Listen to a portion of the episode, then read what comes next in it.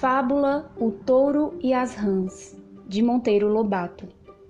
Enquanto dois touros furiosamente lutavam pela posse exclusiva de certa capina, as rãs novas, à beira do brejo, divertiram-se com a cena. Uma rã velha, porém, suspirou. Não se riam, que o fim da disputa vai ser doloroso para nós. Que tolice! exclamaram as ranzinhas. Você está caducando, rã velha. A rã velha explicou-se. Brigam os touros. Um deles há de vencer e expulsar da pastagem o vencido. O que acontece? O animalão surrado vem meter-se aqui em nosso brejo e ai de nós.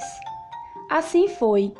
O touro mais forte, a força de amarras, encurralou no brejo o mais fraco, e as ranzinhas tiveram de dizer adeus a sossego.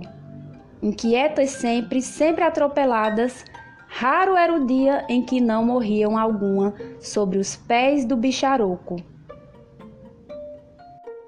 Moral da história: é sempre assim: brigam os grandes, pagam o pato os pequenos.